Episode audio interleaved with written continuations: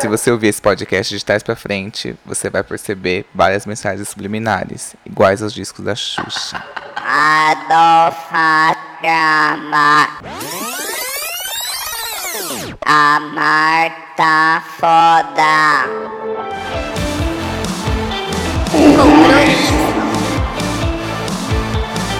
Oi, eu sou o Y e hoje eu resolvi fazer um podcast diferente. Eu juntei histórias enviadas por vocês, com casos de amigos meus e alguns relatos que aconteceram comigo.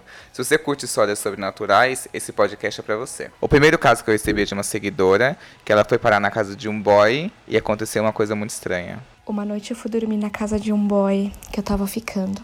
E no meio da noite, eu não sei se eu tava consciente, consciente, mas uma voz na minha mente falava: "Não olha para trás, não olha para trás, não olha para trás".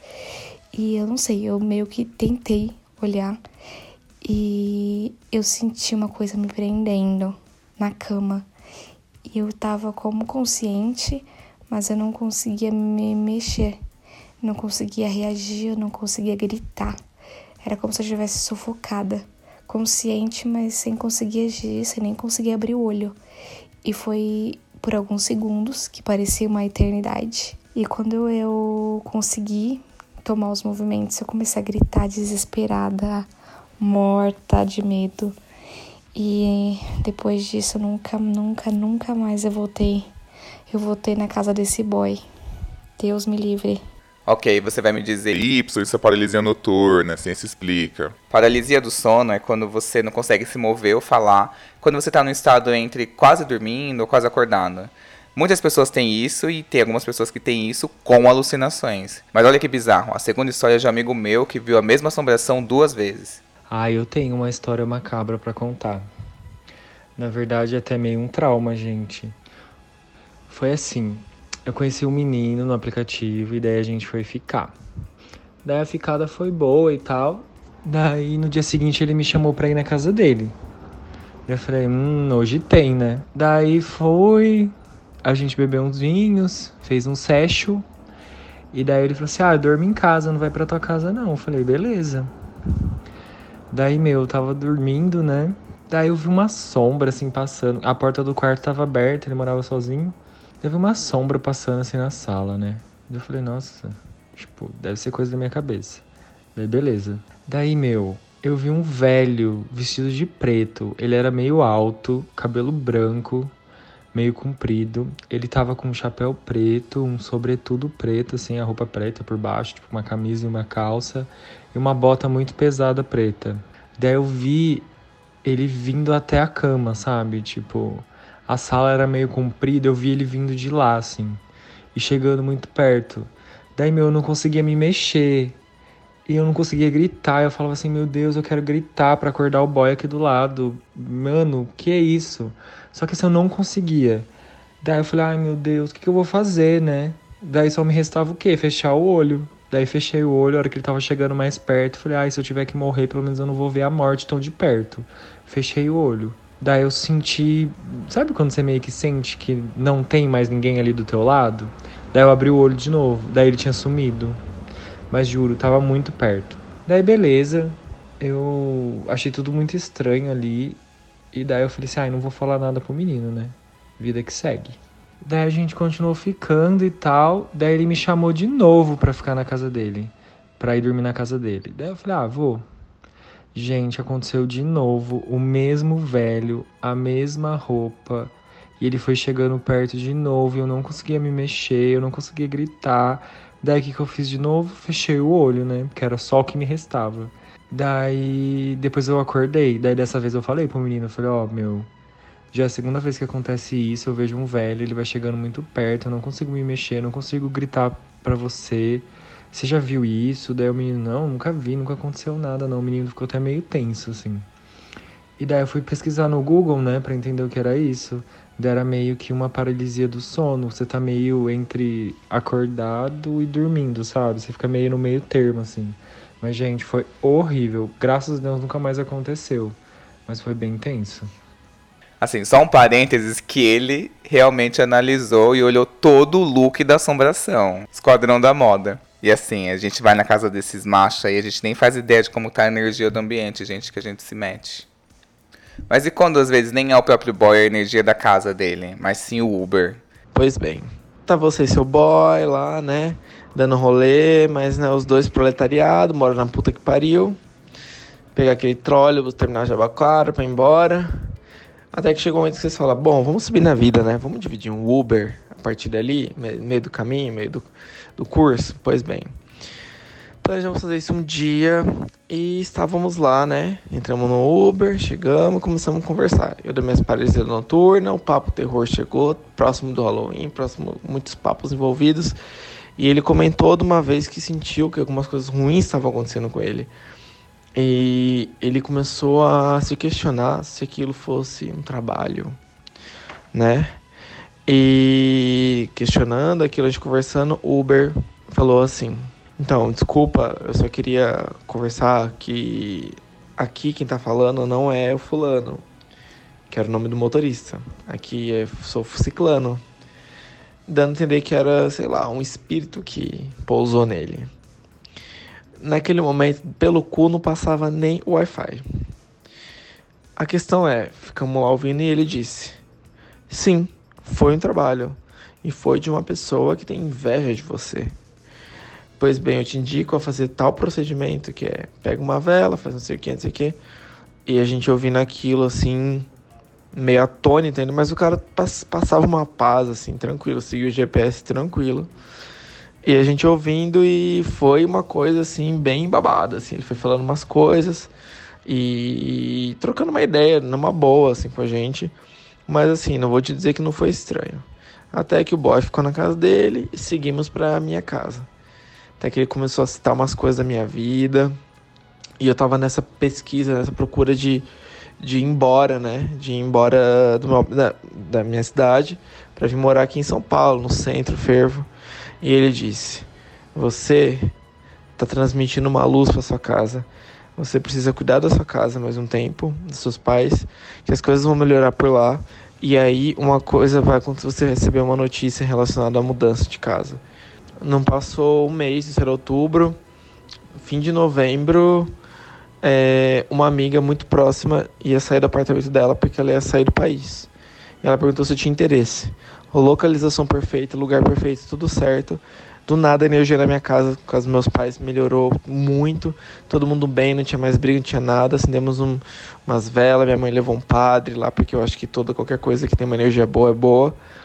Tava tudo bem. Quando tava tudo bem, Fiz a visita, todo mundo do apartamento me quis, entrei, estou aqui há dois anos. E as coisas só melhoram. Claro que nem tudo é flores por o tempo inteiro, mas olha, o motorista do Uber falou o bagulho, aconteceu e é babado. Fique com essa, controle Y. Assim, tirando todo o caráter da possessão da história, assim, ele ter continuado no mesmo Uber sozinho, assim, Assim, cinco estrelas pela consulta, né, gente? Tem gente que cobra muito caro nisso. Isso me lembrou uma história muito bizarra minha. Eu tava com meu ex numa chácara com os amigos. E era uma segunda-feira, assim, de feriado prolongado. E a gente tava curtindo uma ressaca, assistindo tela quente. Tava passando filme de terror, o sobrenatural. Eu não sei o que foi acontecendo, as pessoas foram meio desistindo, indo dormir, ou não estavam gostando, e até que só restou eu e meu ex na sala. Do nada, meu ex vira e fala assim: ai, meu, vamos tirar desse filme, eu tô com medo. E ele nunca foi disso. Ele pegou e falou: olha, tá estranho, esse filme tem alguma coisa bizarra por trás, alguma mensagem subliminar. E assim, o meu ex, ele era meio sensitivo mesmo, mas às vezes eu não... Sabe quando você não quer entrar na pira pra não dar corda, pra não ficar com mais medo ainda, porque a gente ia ter que dormir na sala. Aí eu falei, ah não, já tá quase acabando, relaxa, tentando acalmar ele e tentando me acalmar também. Até porque a vontade era dizer, pelo amor de Deus, eu também senti alguma coisa estranha, vamos agora pra São Paulo. Ok, acabou o filme, é, a gente ficou meio num silêncio. Ele falou assim: Nossa, a gente não devia ter assistido até o fim. Foi muito estranho esse filme, é bizarro. E ele falou com muito medo mesmo, ele tava até tremendo. Aí eu comecei a acalmar ele, falei assim: Não, é coisa da cabeça dele, blá blá blá. Não, tá tudo bem, é só um filme e tal. Deitamos. Nesse momento, ele. assim que a gente deitou, ele capotou e não falava nada. E aí eu me vi sozinho na sala, morrendo de medo. De repente, eu peguei, tava naquele estágio de quase sono, quando veio exatamente uma imagem de uma senhora sentada na cadeira atrás da gente. Eu não sei explicar, eu conseguia descrever o vestido dela, que era um florido vermelho, ela, que era uma mulher um pouquinho robusta, parda. Eu conseguia descrever exatamente que ela estava sentada na cadeira atrás de mim, eu não sei explicar. E aí, o que, que eu fiz? Eu continuei de olho fechado, fingindo que estava dormindo. E assim, sem engolir saliva e mentalmente cantando hinos de louvor. Tipo, Entra na minha casa, se vierem noites traiçoeiras. tudo isso number one no meu consciente. E aí, eis que do nada, a TV da sala liga num canal passando uma missa. Foi horrível. Todo mundo da casa acordou porque foi muito barulhenta. Tipo, a TV era uma TV antiga. Tipo, foi muito bizarro. Mas ninguém conversou muito sobre isso, até porque tava todo mundo se cagando. Outra coisa que eu morro de medo e que veio um caso aqui, que é- são histórias de crianças. É, esses dias eu tava num job e aí eu conheci uma mulher de uma agência que ela tem uma filha e a filha dela, sabe aquelas crianças que falam coisas de vidas passadas? Ela é tipo isso. E ela tem alguma sensitividade, alguma mediunidade muito forte que ela inclusive falou pra mãe dela que o avô dela tinha morrido, sem saber de nada. E, e de fato o avô tinha morrido ali naquele instante que a menina tinha falado. E ninguém sabia. Essa história é de uma amiga minha que quando criança ela via as coisas. É, até mais velha, assim, ela conseguia ver, mas ela frequentava o centro espírita e bloqueou isso nela. Essa história dela, segundo ela, é uma das que ela lembra que mais marcou ela. Bom, acho que a história mais marcante que eu tenho, assim, que aconteceu comigo foi quando eu era muito pequena, acho que eu tinha uns 4 ou 5 anos. E os meus pais me deixaram sozinha em casa para ir assistir TV na casa da minha avó, que era ao lado. E me deixaram dormindo, né? Só que eu acordei no meio da noite com alguém me chamando. Nossa, até arrepio quando eu lembro disso. E era uma pessoa, era um homem, vestido todo de branco, assim, com chapéu. Não me recordo muito bem, mas ele falava comigo. É, não lembro exatamente o que ele falava, mas ele falava alguma coisa assim que eu acho que não era legal. E aí eu pulei, saí do, do berço, correndo, e ele veio vindo lentamente assim atrás de mim. Eu lembro que eu fui até a porta da casa e tinha um corredor e ele veio lentamente por esse corredor e eu gritava, gritava desesperada, gritava tão desesperada que deu pra escutar da casa da minha avó, assim. E quando minha mãe chegou, né, meu pai chegou, eu tava em estado de choque. Isso foi uma coisa que marcou muito, assim, porque as pessoas não costumam acreditar em crianças, né? Elas acham que tava sonhando, tal. Gente, não não era um sonho, tenho certeza. Aí é horrível isso, porque ninguém acredita em criança mesmo. Eu lembro que eu tinha o quê? Uns 12 anos e eu tava no computador ouvindo no Windows Media Player Tatu. Eu tinha o quê? 12, quase 13 anos mesmo. E aí eu tava assim, cantando, cantando. É, falando agora, pode ter sido realmente alguma sombra no Windows Media Player que fazia aquelas imagens meio bagunçadas, pode ser deveras isso, sim, falando pra vocês, mas na minha cabeça era algum bicho saindo de dentro do guarda-roupa e vindo na minha cara. Eu passei no quarto da minha mãe derrubando todos os perfumes da penteadeira. Minha mãe, assim, me deu uma surra ainda por cima, foi horrível, gente. E com isso eu fui o quê? Desacreditado pela minha família. Todo mundo me acha muito medroso, que de fato eu sou. Mas e se você soubesse que havia um espírito na casa do seu namorado? Você voltaria pra lá? É, bom, eu fui dormir na casa do meu namorado, foi uma das primeiras vezes que eu fui dormir lá. A família dele, eles são todos espíritas. Tranquilo, eles já tinham me contado algumas histórias que, pra quem tem medo ou não acredita, são um pouco macabras.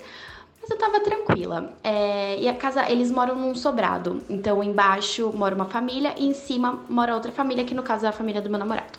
E eles têm, tinham uma cachorra chamada Babalu.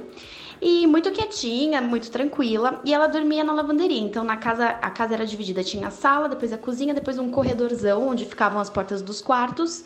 E lá fora, que era um espaço externo, externo, a lavanderia, que tinha uma calha assim na diagonal, mas era aberta. E à noite a Babalu sempre dormia lá fora. E nesse primeiro dia, como eu tava de férias, eu consegui ficar lá é, sábado, domingo e segunda também. E A gente foi dormir nesse primeiro dia e deu uma certa hora de, da madrugada, todo mundo acordou com a Babalu assim, chorando, arranhando a porta da lavanderia loucamente. E a gente, meu Deus, o que, que tá acontecendo? Ela não é de fazer isso, ela é super quietinha. Daí o pai do meu namorado falou: deve ter alguém lá fora, deve estar tá acontecendo alguma coisa. Vamos abrir com cuidado a porta para ver. Abriram a porta, a Babalu veio correndo para dentro. Fizeram lá uma. especificaram o ambiente especificaram, nem sei se é isso, mas foram xeretar o ambiente e nada. Uh, daí, bom, deve ter acontecido alguma coisa com a Babalu, mas todo mundo voltou a dormir. Ok, vida que segue. No dia seguinte, a mesma coisa. Deu determinado horário da madrugada, todo mundo acordou com a Babalu, de novo arranhando a porta, arranhando, arranhando, arranhando, chorando muito. Abrimos de novo, nada, não tinha nada. Daí nessa hora a mãe do meu namorado ficou desconfiada, falou: "Bom, alguma coisa tá acontecendo, não é normal todo dia isso na mesma hora da madrugada". E na segunda-feira eles tinham, eles iam ao centro espírita. E daí a mãe do meu namorado, minha sogra falou assim: "Bom, vou ligar pro pessoal e na segunda, depois que a gente terminar tudo lá, vou pedir para eles darem uma passada aqui em casa". É, daí segunda-feira à noite, depois que eles se reuniram, foi todo mundo para casa da minha sogra e a gente ficou esperando. Então fizemos a mesma rotina de sempre, fingimos que fomos dormir, colocamos a Barbalu lá para fora. E dito e feito, deu uma determinada hora, ela começou a arranhar a porta de novo. É, nisso o pessoal do centro foi lá fora é, para fazer uma varredura no ambiente. E daí eles voltaram e falaram para todo mundo, falaram, olha, realmente tinha uma, uma pessoa aqui que não não era desse plano, tinha uma presença, ela estava morando em cima da telha. É, e é por isso que a cachorra estava ficando muito agitada, porque à noite essa pessoa, né, essa presença, ela despertava e daí cachorros são sensitivos e ela estava sentindo. E daí eles fizeram é, toda uma limpeza lá fora e no dia seguinte a Babalu voltou a dormir normal. Mas é uma história assim que eu fico arrepiada porque eu presenciei. Então, é, foi, foi bem intensa, assim. Eu vi com os meus próprios olhos. O bom é que a sogra provavelmente já foi formada em filmes de terror, já soube o que fazer, já chamou a galera ali do centro dela e já fez tudo o que tinha pra fazer. Achei muito agilizada, muito boa. O próximo caso é do meu primo, e que é muito bizarro. Estava minha irmã, que voltou da Europa Alemanha, sei lá de onde que foi. Aí a gente foi tudo fazer uma festinha na beira da piscina, tomando umas boas de pioca, uns velho barreiro, lá na casa de uma parente minha. Aí, nessa volta a gente curtiu, tava muito bom, muito maravilhoso. E tinha uma menina que ela era super sensitiva lá, né? Ela falou que a casa era muito carregada, que tinha gente naquela casa com energia muito pesada e que por isso ela preferia ficar do lado de fora pra não, né, não se sobrecarregar. Beleza. Tiramos fotos fantasiados e tal, fomos para casa. Era um feriado de carnaval e os pais, assim, no geral, estavam todos numa chácara. E esse final de semana em específico, a minha irmã estava fazendo hora extra no trabalho. Enfim, aí chegamos em casa, estava com uma ex-namorada minha chamada Raquel. Aí eu tava jogando videogame e a gente ficou conversando tal. Até que vendo as fotos do dia, eu reparei que teve uma em específico que saiu um erro na. Eu não sei se bem um erro, mas ficou perfeitamente uma marca de cinco dedos no braço da minha irmã. Como se tivesse mais alguém do lado da foto, num canto vazio, segurando o braço dela. Aí a gente ficou assustado, tá, ok. Ela falou que ia mostrar para um amigo dela na Scania que ele, que ele era sensitivo, que ele tinha, né, umas paradas meio sobrenatural meio invocação do mal, mas enfim. Continuei jogando videogame e ela subiu para dormir. Passado-se o tempo, eu escutei que nossa escada em casa é de madeira. E cada degrau tem um barulho específico, cada pessoa desce faz um barulho. Enfim, a gente escutou a Sara descendo a escada, que é minha irmã. veio descendo perfeitamente, mais ou menos nos últimos cinco steps da escada ali, eu escutei um tombo, como se a pessoa rolasse até o final.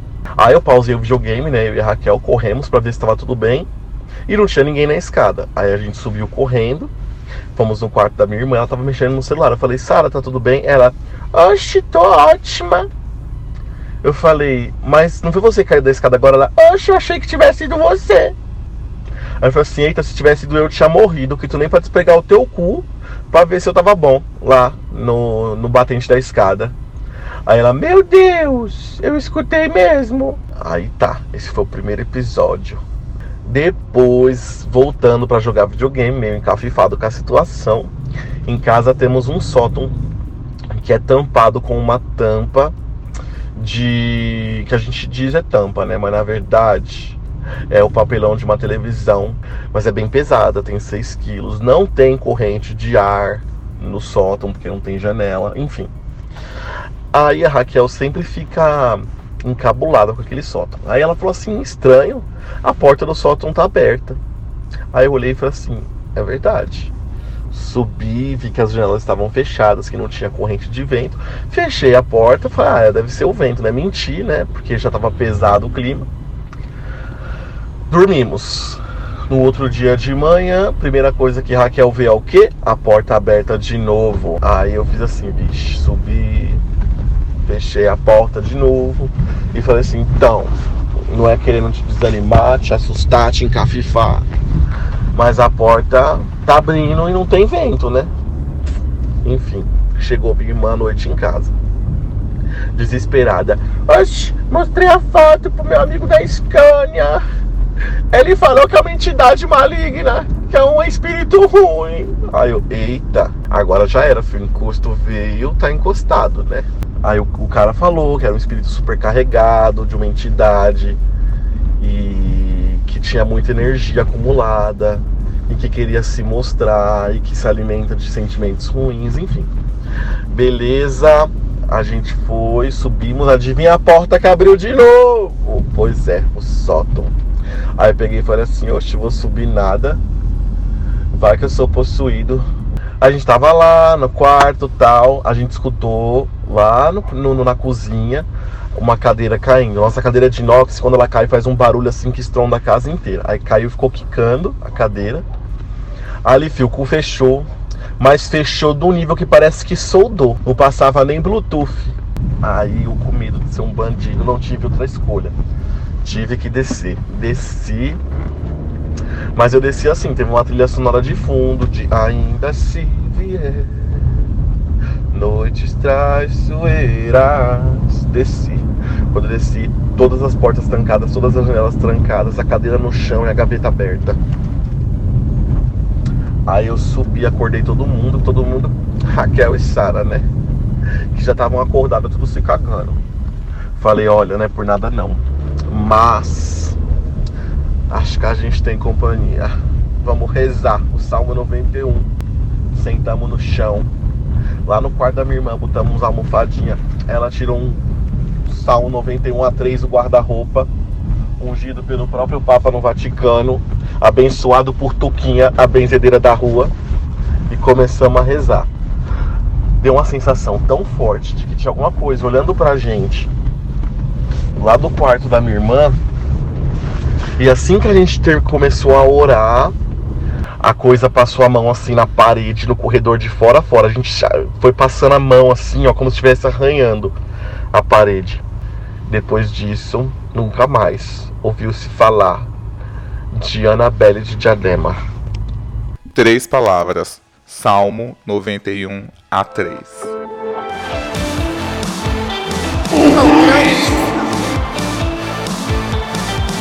Para finalizar, eu tenho uma última história que me marcou muito. É, eu conheci um menino que ele era muito incrível, muito legal, muito bonito, assim, morava sozinho. O nome dele era Arthur. A gente tava saindo alguns dias e aí ele pegou e falou assim: ah, vamos dormir na minha casa?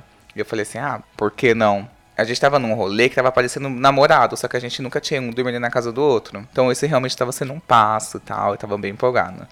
Tudo tava perfeito, etc. Perceba que todos esses relatos, assim, de história de terror, do, da série Assombrações, do Discovery, sempre começa assim. Estava tudo perfeito e o Beuzebu apareceu na minha frente.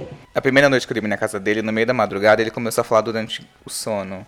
Aí ele falou assim, sai de cima dele. Aí ao mesmo tempo que eu pensei, dele quem, Arthur? Eu senti um calor e frio ao mesmo tempo tomando conta das minhas costas inteiras.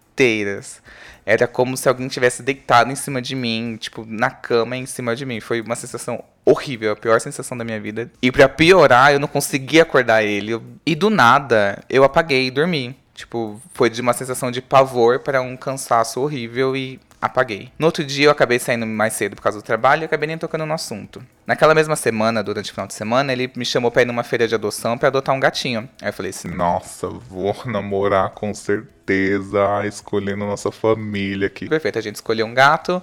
E aí a mulher falou assim: olha, ele sofreu muito na rua, então ele vai ser um pouco arisco, é, deixa ele na casinha, não tire ele da casinha, deixa ele se acostumar com, seu, com a sua casa e tal, não sei o quê. E ele falou assim: ah, você dorme comigo na minha casa de novo? Eu falei, durmo. Até tinha esquecido com essa cena toda familiar, toda linda, tinha até esquecido do que tinha acontecido. Quando chegou lá, ele deixou a casinha aberta e o gato ficou lá dentro. É, durante a noite inteira, assim, né, a gente pediu pizza, foi fazendo várias coisas tal. É, eu via vulto, só que eu achava que era tipo assim, o, o, gato. Novamente, no meio da noite, eu senti alguma coisa pulando em cima da cama. E aí eu falei assim, nossa, o gato já tá dado, né? Tá, tipo, super pulando em cima da cama. E aí eu percebi que, tipo assim, afundou bastante. Eu falei assim, gente, o gato é tipo filhote, não era pra estar tá tão pesado desse jeito. Aí eu fiquei com medo, falei assim, não vou olhar, não vou olhar, tenho certeza que eu vou ver uma coisa horrorosa. E tentei cutucar, tipo, cutucava o Arthur e ele não acordava de novo. Naquela noite eu tive um sono muito turbulento, cheio de pesadelo, acordava toda hora, foi horrível, assim, horrível. E aí naquela manhã eu virei pro Arthur e falei, olha, é, tem alguma coisa estranha acontecendo aqui, nessa casa. É, não sei, é a segunda vez que eu sinto isso, blá blá blá, tô vendo uns vultos. E aí eu, eu achei que a reação dele ia ser meio tipo de surpresa. Ele falou assim: Nossa, é por isso que eu adotei o gato. Que segundo uma amiga dele, os gatos afastam maus espíritos. Eu falei assim, mas você tem certeza que são maus? Aí ele me contou que um dia ele chegou em casa cansado, depois do trabalho, ligou na Netflix e acabou pegando no sono. Aí ele acordou de madrugada e viu que tava passando naquela tela. Você ainda está assistindo? Aí ele foi lá e desligou a TV. No que ele desligou a TV, é, ele viu no reflexo da tela, porque a luz estava acesa da sala, é, um homem velho, sem pernas, sentado do lado dele, encarando ele, olhando pro reflexo. Ele ficou paralisado, congelado, tentando entender o que estava acontecendo. E aí ele foi olhando pro lado, e quando ele tava olhando pro lado, o velho sumiu, assim. Depois que ele me contou isso, eu nunca mais voltei lá. Nem pelo caráter sobrenatural, só porque o Arthur terminou comigo mesmo. Sabe, Arthur, eu ia te dar um palo santo, um kit de incenso, sabe? Você não me merece mesmo. Fica aí com o teu encosto. Enfim, é isso, gente. Bom Halloween pra vocês. Aproveitem muito essas festas. Me sigam no Instagram, conteúdo Y, e lembrem de mim dessas histórias na hora de dormir. Ha ha ha ha ha.